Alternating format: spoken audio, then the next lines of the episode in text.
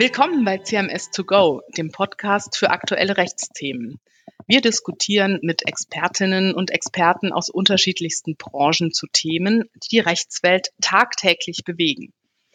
Heute starten wir mit Ihnen gemeinsam in unsere Serie Recht divers, präsentiert von CMS Deutschland, einer der führenden wirtschaftsberatenden Anwaltssozietäten. Und wir freuen uns, dass Sie mit uns gemeinsam in eine Podcast-Reihe zum Thema Recht und Diversität eintauchen werden. Recht und Diversität oder Diversity ist wirklich ein weites Feld. Und so möchten wir mit unserem Podcast Recht divers uns auch verstanden wissen. Wir wollen uns in loser Folge mit verschiedenen Fragestellungen zum Thema Diversität auseinandersetzen, und zwar aus rechtlicher Perspektive. Damit wollen wir zum gesellschaftlichen Diskurs zu dieser Thematik beitragen und auch Teil dieses Diskurses werden. Vielleicht denkt die oder der eine von Ihnen, liebe Zuhörerinnen, beim Thema Diversity sofort an hitzige, unversöhnliche oder ideologische Diskussionen. Auch das ist ein Aspekt des aktuellen gesellschaftlichen Diskurses. Wo Diversity ist, sind also Moral, Ideologie, Politik und manchmal auch Polemik nicht weit. Nicht weit und vielleicht sogar noch etwas näher dran ist aber auch vor allem das Recht, und zwar in Theorie und Praxis. Denn das Recht schafft Spielregeln für unser Miteinander in unserer Gesellschaft.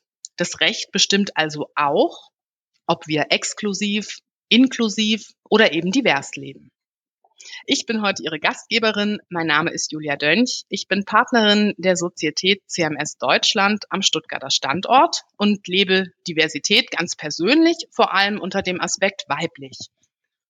Zu Gast ist heute hier Anina Barbara Mennig aus dem Leipziger Büro von CMS Deutschland.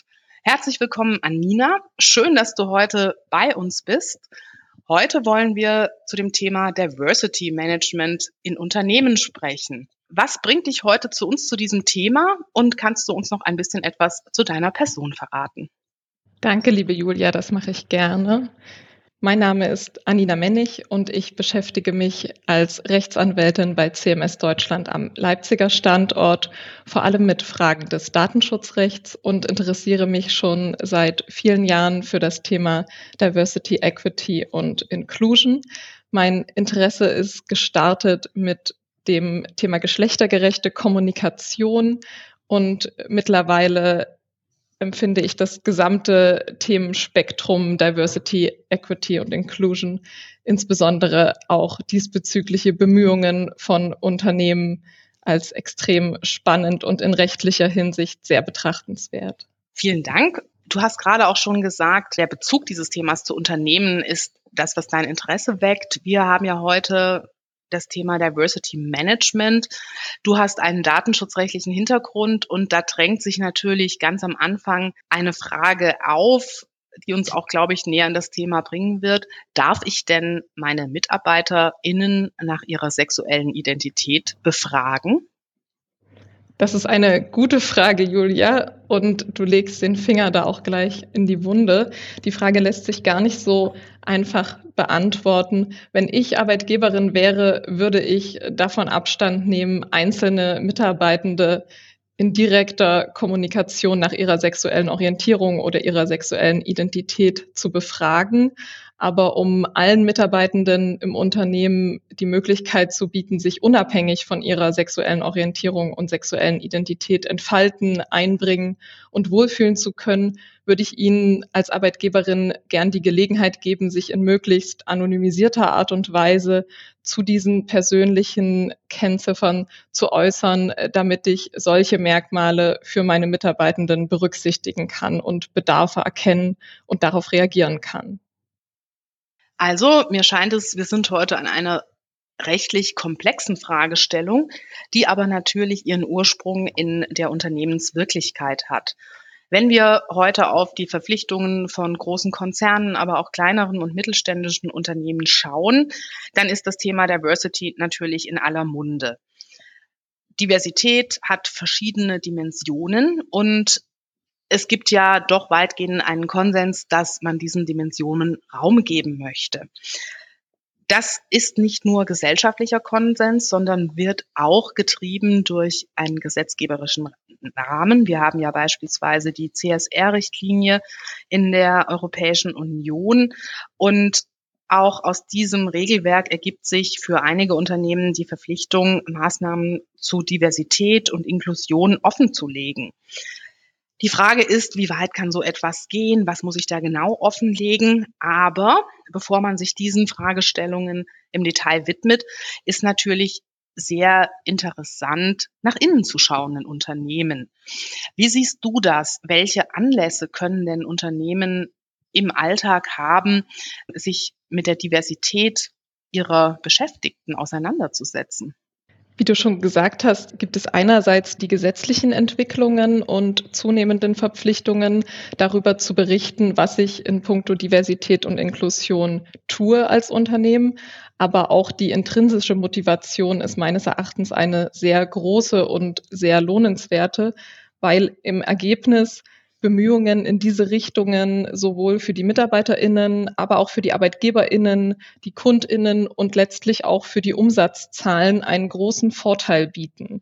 Studien von McKinsey und PwC haben beispielsweise herausgefunden, dass diverse Teams deutlich erfolgreicher sind und eine größere Wahrscheinlichkeit haben, über dem Marktumsatz zu performen. Das heißt, ich sehe Diversitätsbemühungen als zentralen Treiber für Innovation, Profitabilität und Motivation im Unternehmen. Wenn wir nochmal das Thema diverse Teams aufgreifen, dann stelle ich mir die Frage, wie sieht das denn idealtypisch aus? Nun sind wir beide keine Sozialwissenschaftler, ähm, Psychologen oder ähnliches, sondern beides Juristinnen. Aber wie könnte denn ein solches Team wirklich gestaltet sein? Zunächst einmal würde ich dem Team die Möglichkeit geben, sich so divers wie möglich aufzustellen. Das beginnt ja bereits im ähm, Marketing- und Recruiting-Prozess. Wenn ich also als Unternehmen mich mit meinen Produkten und Dienstleistungen, aber auch mit meinen Mitarbeitenden nach außen präsentiere, dann sollte man darauf achten, ein möglichst offenes und, und vielfältiges Bild äh, zu zeichnen und das Bild nicht nur zu zeichnen, sondern auch zu leben und da im Bewerbungsprozess, aber auch in puncto Mitarbeitendenführung äh, die Tür für alle Talente unabhängig von Herkunft, sexueller Orientierung oder Behinderung zu öffnen, um solche diverse Teams überhaupt erst entwickeln zu können und im Unternehmen willkommen zu heißen. Herkunft kann sein die rein soziale Herkunft, kann aber auch sein die geografische Herkunft, sexuelle Orientierung, Behinderungen. Das sind Themen, die uns sofort zucken lassen und vielleicht auch in Richtung AGG, also das allgemeine Gleichstellungsgesetz, gehen. Eigentlich, ich glaube so, das ist so das kleine arbeitsrechtliche einmal eins, soll man ja nach so etwas nicht fragen. Dennoch haben wir jetzt gesehen und auch schon so ein bisschen herausgearbeitet, es gibt gute Gründe danach zu fragen und sei es am Ende auch nur das schnöde Umsatzziel, was eben, wie du auch ja gesagt hast, gesteigert werden kann, wenn man mit diversen Teams arbeitet. Also, so stelle ich mir das jetzt ein bisschen vor, aber da hätte ich dich gerne auch nochmal als Datenschutzrechtlerin gehört. Man ist doch irgendwie im Unternehmen so ein bisschen in der Zwickmühle. Auf der einen Seite hat man Themen, nach denen man fragen müsste.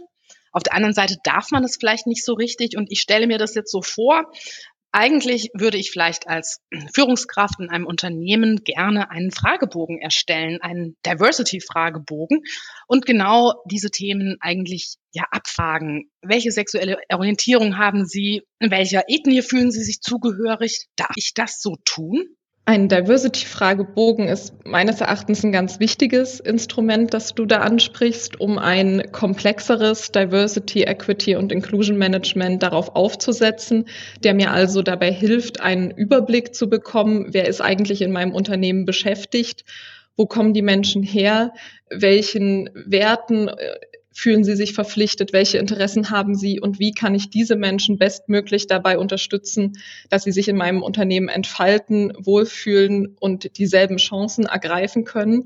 Aus diesem Grund braucht es in gewisser Hinsicht einer Datenanalyse, auch einer Bedarfsanalyse, bei der so ein Diversity-Fragebogen helfen kann. Aber wie du schon angedeutet hast, gibt es nicht nur arbeitsrechtliche, sondern auch datenschutzrechtliche Bedenken, die einem häufig begegnen, wenn man das Thema adressiert ich war beispielsweise im vergangenen Jahr bei einem mehrmonatigen Workshop zu diesem Thema mit sehr vielen Unternehmen aus Deutschland zusammen und da waren ganz viele HR-Verantwortliche, die allesamt große datenschutzrechtliche Bedenken vor dem Hintergrund der Datenschutzgrundverordnung gegen solche Datenanalysen oder solche Fragebögen hatten.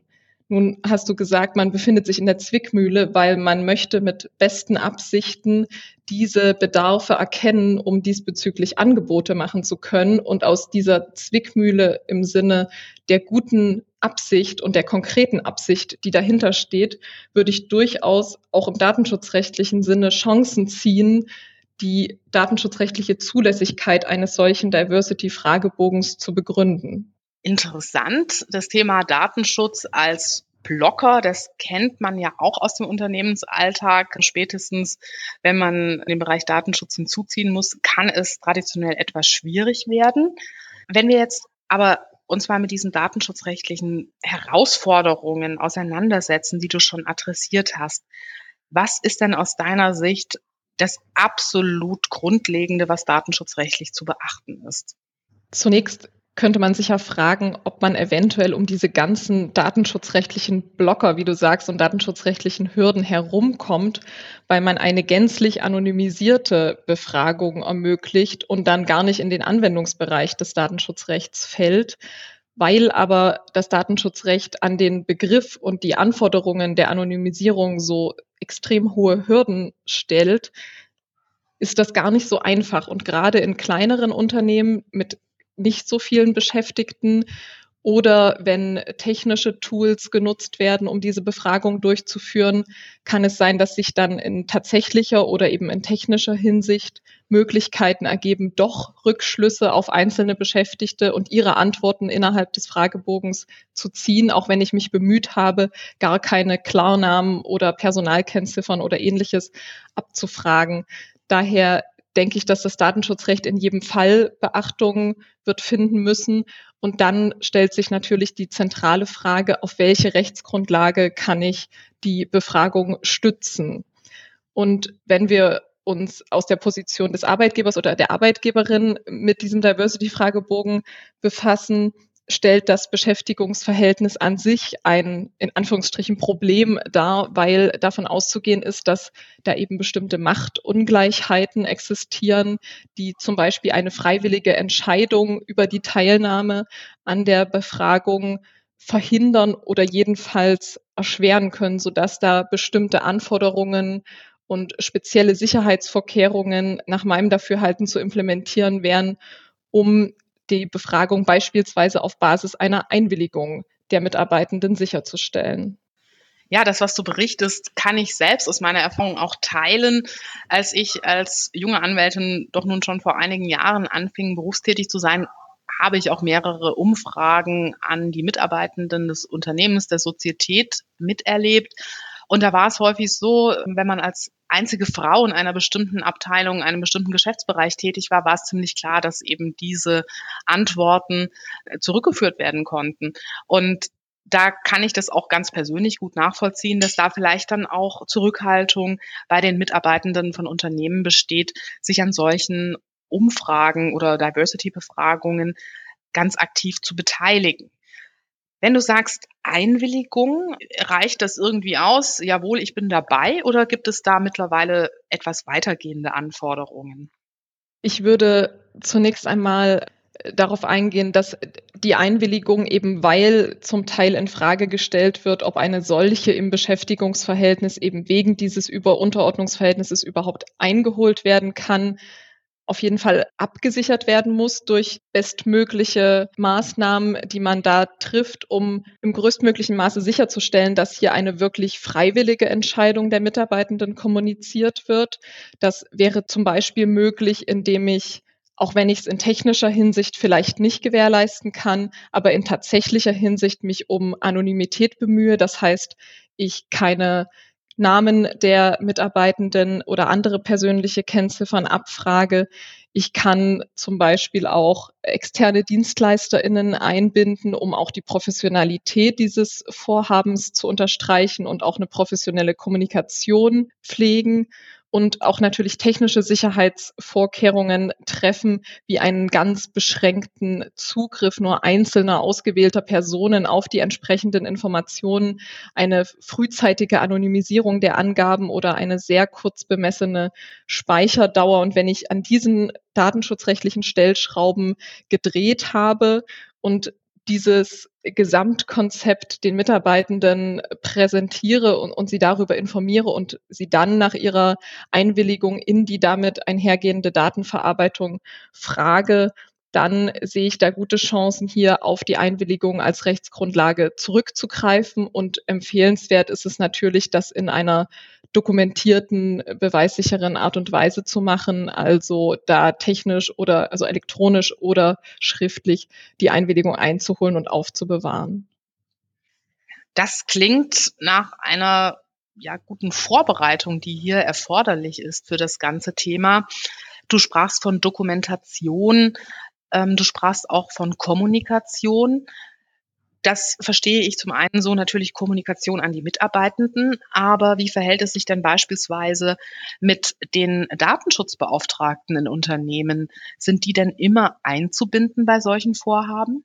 Wenn in dem Unternehmen Datenschutzbeauftragte existieren, was ja in den meisten, jedenfalls größeren Unternehmen der Fall ist, dann würde ich diese auf jeden Fall bereits frühzeitig in die Überlegungen einer solchen Befragung einbeziehen und deren Expertise dafür einholen, weil das ja doch ein Thema ist in datenschutzrechtlicher Hinsicht, das eben besonders sensible Informationen sogar betrifft und deswegen hier die besondere datenschutzrechtliche Problematik hervorruft und deswegen die größtmögliche Expertise von interner und externer Seite sehr gut gebrauchen kann. Also fassen wir einmal zusammen, gut vorbereiten, die relevanten Stakeholder an Bord holen und dann auch noch einmal gut über die rechtlichen Rahmenbedingungen reflektieren und im jeweiligen Unternehmen dann schauen, was hier der richtige Weg ist.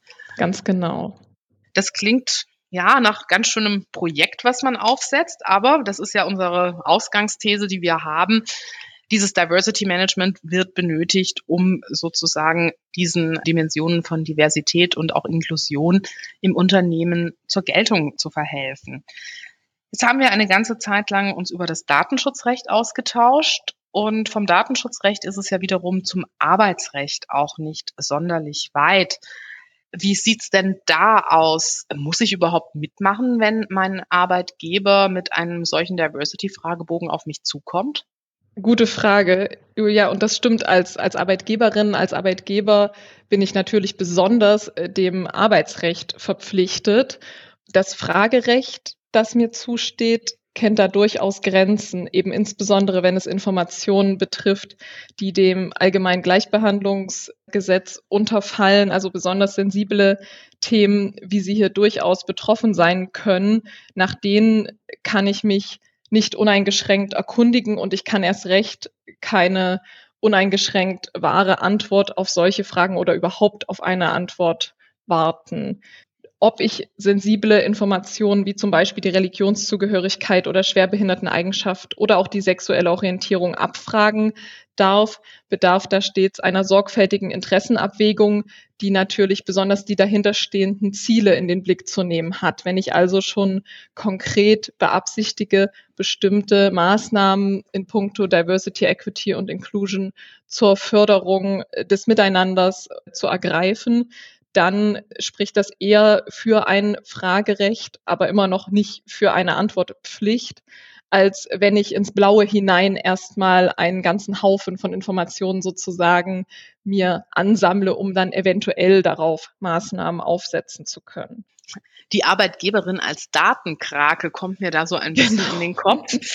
Und führt mich jetzt auch so ein bisschen zu der Überlegung, wenn du zu den Hintergründen dieser Befragung sprichst. Auch das kann ja eine Ursache sein, weshalb beispielsweise die Teilnahmequote gering ist oder auch eine wahrheitsgemäße Beantwortung von Fragen durch die Mitarbeitenden eher nicht erfolgt, wenn man das Gefühl hat, da steckt vielleicht was anderes dahinter. Dem Unternehmen geht es doch gar nicht um uns, um die Belegschaft, um die Mitarbeitenden, sondern es geht vielleicht um die nächste Personalmaßnahme, eine Personalabbaumaßnahme oder ähnliches. Wie sieht es da aus? Was kann denn da helfen? Du hast eben schon gesagt, Stichwort externer Dienstleister kann für Glaubwürdigkeit sorgen. Würdest du das auch unter diesem Aspekt empfehlen? Und gibt es vielleicht in Unternehmen weitere Gremien, die noch helfen können bei der Kommunikation eines solchen Vorhabens? Also ich glaube, dass die Einbindung externer Kommunikations- oder Beratungsagenturen durchaus unterstreichen kann, dass es dem Arbeitgeber oder der Arbeitgeberin ernst ist mit ihren Bemühungen, denen dann dieser Diversity-Fragebogen und seine Antworten erst dienen. Und wenn man sich solche externe Hilfe nicht leisten kann oder nicht leisten mag, dann ist die interne transparente Kommunikation durch den Arbeitgeber oder die Arbeitgeberin selbst umso wichtiger und vor allem auch die Möglichkeit, dass Mitarbeitende Bedenken und Fragen äußern können, wenn also im Unternehmen ohnehin schon eine AGG-Beschwerdestelle oder eine Vertrauensperson existiert, dann würde ich empfehlen, darauf hinzuweisen, dass Fragen zu diesem Diversity-Fragebogen, aber auch zum Diversity und Inclusion Management im Allgemeinen äh, dort gerne adressiert werden können. Vielleicht lohnt es sich auch, das einmal im Großen zu kommunizieren und dann aber auch innerhalb einzelner Teams oder Abteilungen nochmal Raum für Gespräche zu geben, das Thema ist sehr sensibel und es bietet durchaus äh, Potenzial, Missverständnisse hervorzurufen, wenn nicht transparent und offen kommuniziert und die Freiwilligkeit der Teilnahme betont wird. Wenn man daran aber von vornherein denkt und da ein gutes Miteinander pflegt, dann hat es gute Chancen, dass alle Mitarbeitende auch im Prozess mitgenommen werden können. Ja, ich denke, das sind ganz wertvolle Hinweise, auch wie man das in der Praxis aufziehen kann. Ich stelle mir noch die Frage, in vielen Unternehmen haben wir ja auch Betriebsrätinnen und Betriebsräte. Ist es auch ein Thema, was man dort platzieren muss? Der Betriebsrat sollte auf jeden Fall eingebunden werden, wenn sehr individualisierte Fragebögen, also nicht nur anonyme Standardfragebögen benutzt werden, dann kann es ein, ein Mitbestimmungsrecht des Betriebsrats geben, das zu berücksichtigen ist. Und das kann zum Beispiel auch dann eingreifen, wenn ich bestimmte technische Lösungen nutze, um diese Befragung durchzuführen. Das heißt, auch hier lohnt es sich, das Thema frühzeitig beim Betriebsrat zu adressieren. Mhm. Ich weiß, dass du auch mit diesem Thema Diversity Management natürlich in deiner Mandatsarbeit zu tun hast. Ich selbst hatte neulich auch eine Anfrage, die dann entsprechend an euer Team ging, wo es darum ging, nachzuweisen, dass man über einen ja sehr diversen Pool in einem bestimmten Bereich der Mitarbeitenden verfügt. Wie wäre denn jetzt aus deiner Sicht in einer idealen Welt der Projektaufsatz? Was wären Schritte, die man auf jeden Fall gehen sollte und wie viel Zeit muss man eigentlich für die Vorbereitung einplanen?